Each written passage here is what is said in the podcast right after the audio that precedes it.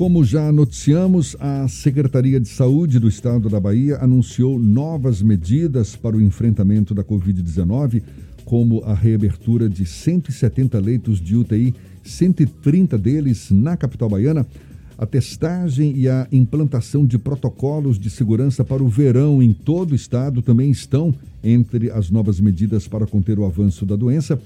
E a gente quer saber mais a respeito, conversando agora com a diretora da Vigilância Epidemiológica da Secretaria Estadual da Saúde, Márcia São Pedro. Seja bem-vinda. Bom dia, Márcia. Bom dia, obrigada. A gente que agradece.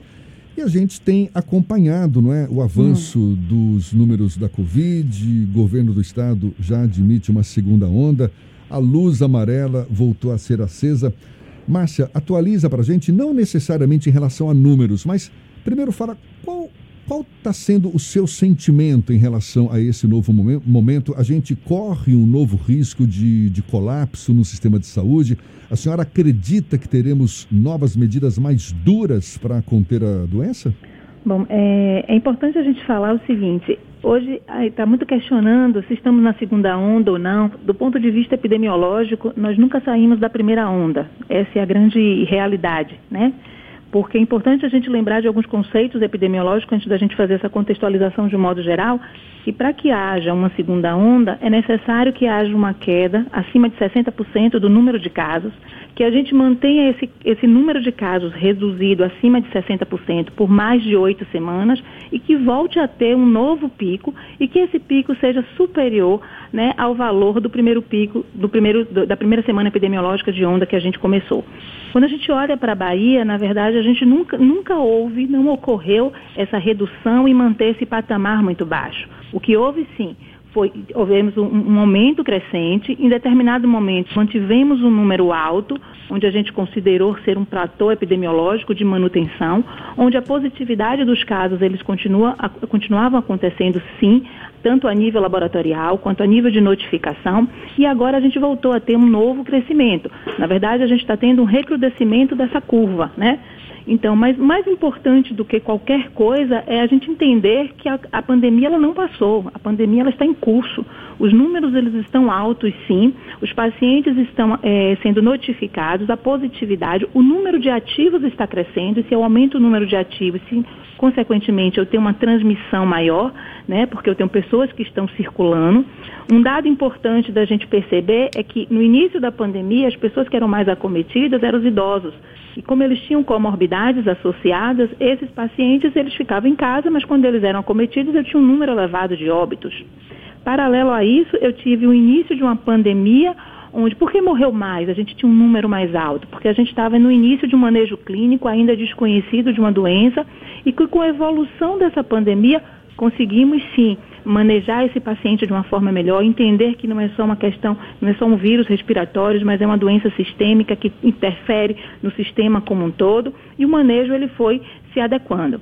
Né? Trabalhamos com semana epidemiológica. O que é semana epidemiológica? É uma semana que inicia no domingo e ela finaliza no sábado. Esse é o nosso ponto de corte.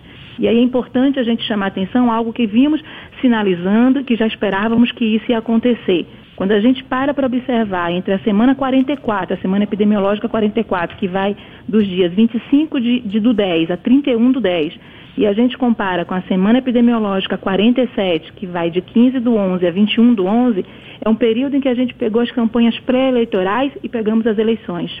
E nesse período houve aglomerações, nesse período houve os comícios, nesse período ocorreram as festas.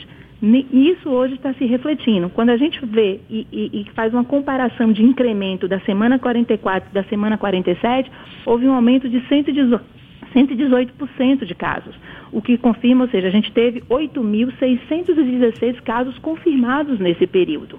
Então, o que a gente vê é que a pandemia ela vem avançando, ela não parou.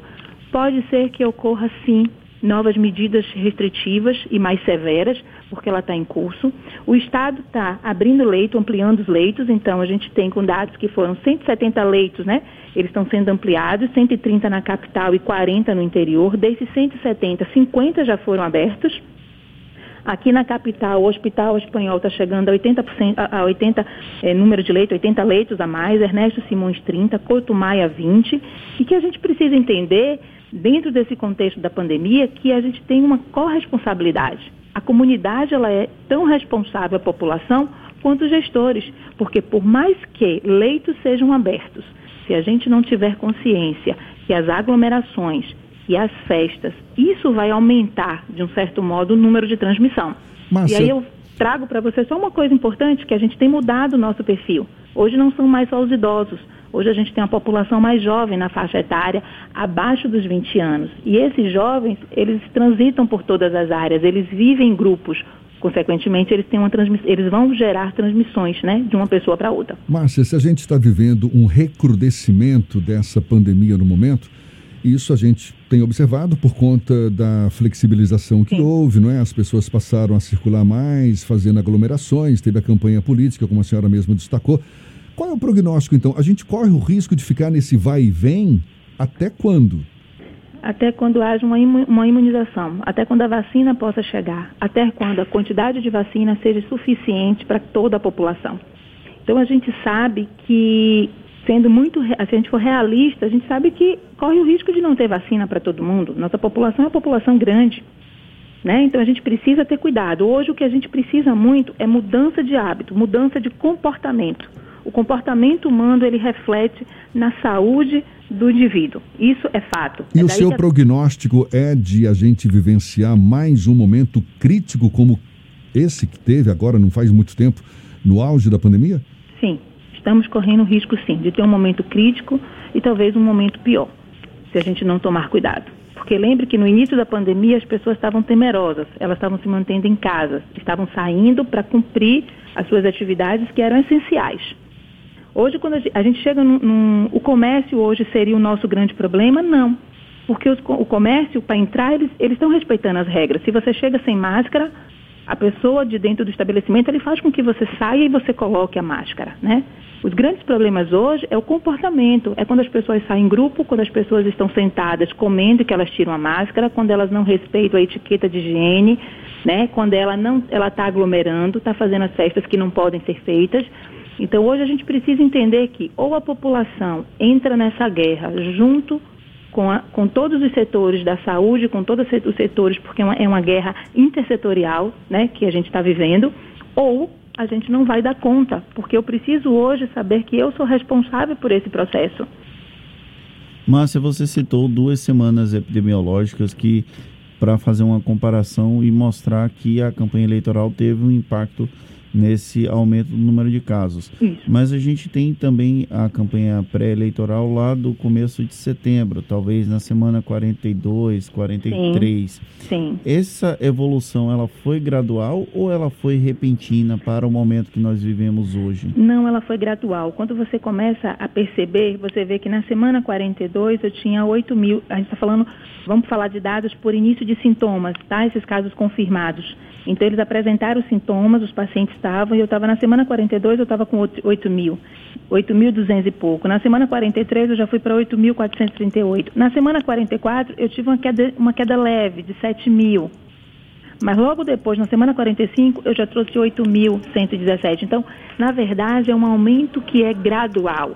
É isso que talvez na, na cabeça de todo mundo, quando a gente para para ver, ah, levou um tempo que a gente reduziu. Não, é porque a gente teve crescimento, mas teve um crescimento que foi se mantendo num patamar elevado, entende?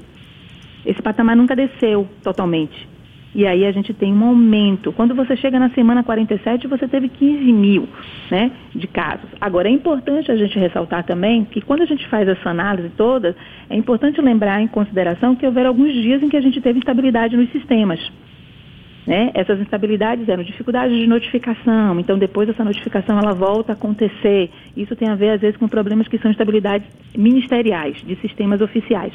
Mas a gente acompanha dia após dia. Um outro dado que chama atenção da gente é que dentro desses sistemas, a gente trabalha, na verdade, com três sistemas de notificação.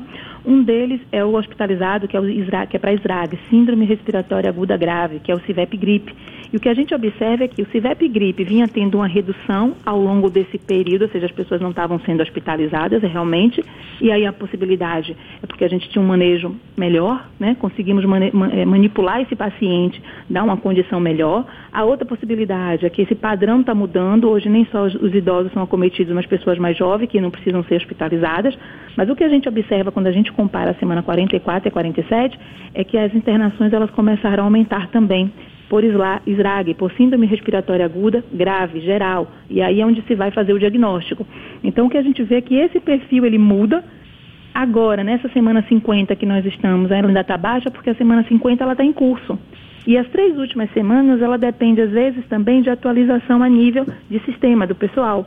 Então, quando eu, se a gente parar para ver, quando eu pego 45 dias atrás, lá para o dia 23 do 10, eu tinha 82 mil casos suspeitos. Ou seja, casos que foram notificados e que, por algum motivo, ainda não lançaram o resultado laboratorial. Certo? Quando eu pego há 30 dias atrás, eu estou com 87 mil suspeitos, ou seja, eu estou aumentando o meu número. Quando eu pego o número de casos há 15 dias atrás, do dia 22 do 11, eu já tenho 96 mil suspeitos. Hoje, se eu pegar o acumulado de suspeitos que a gente vai tendo, eu tenho um total que saiu no boletim epidemiológico de ontem de 114.330 indivíduos que são suspeitos de Covid. Márcia, uma recomendação específica para esse período de Natal e Réveillon para evitar uma disseminação ainda mais grave do novo coronavírus? Tem. É você não, não, não ir para as festas, não, não realizar festas, evitar as aglomerações, é, utilizar máscaras. Então, se você. As festas de família são o nosso grande risco, porque nesse momento, um vai para um local e ele pode ter entrado em contato com alguém, mas ele não manifestou sintomas, mas quando ele vem para casa, que tem o avô, a avó, a mãe, o tio, que são pessoas com mais idades, eu posso estar trazendo vírus e essa pessoa pode se contaminar. Então, as medidas são evitar aglomerações, evitar as festas, manter-se mais em casa, utilizar a máscara, respeitar o limite de distanciamento. Se você vai para algum lugar, você vai para algum evento, você vai para um casamento, existem as normas do número de pessoas que o decreto já estabelece. Evite ficar em aglomeração, fique lá, mas respeite o limite, o distanciamento, não tire sua máscara, lave as mãos, use álcool gel é um cuidado, a gente precisa, volto a falar, a mudança do comportamento vai interferir nesse processo agora da pandemia que estamos vivenciando. Tá certo. É, é isso aí. Consciência, cuidado, tudo que a gente precisa nesse momento que ainda está muito delicado. Márcia, muito obrigado. Diretora da Vigilância Epidemiológica da CESAB, Secretaria Estadual da Saúde, Márcia São Pedro, sempre muito bem-vinda aqui. Fique sempre à vontade. Obrigado, Márcia. Bom dia Bom e dia. até uma próxima. Até uma próxima. Obrigada.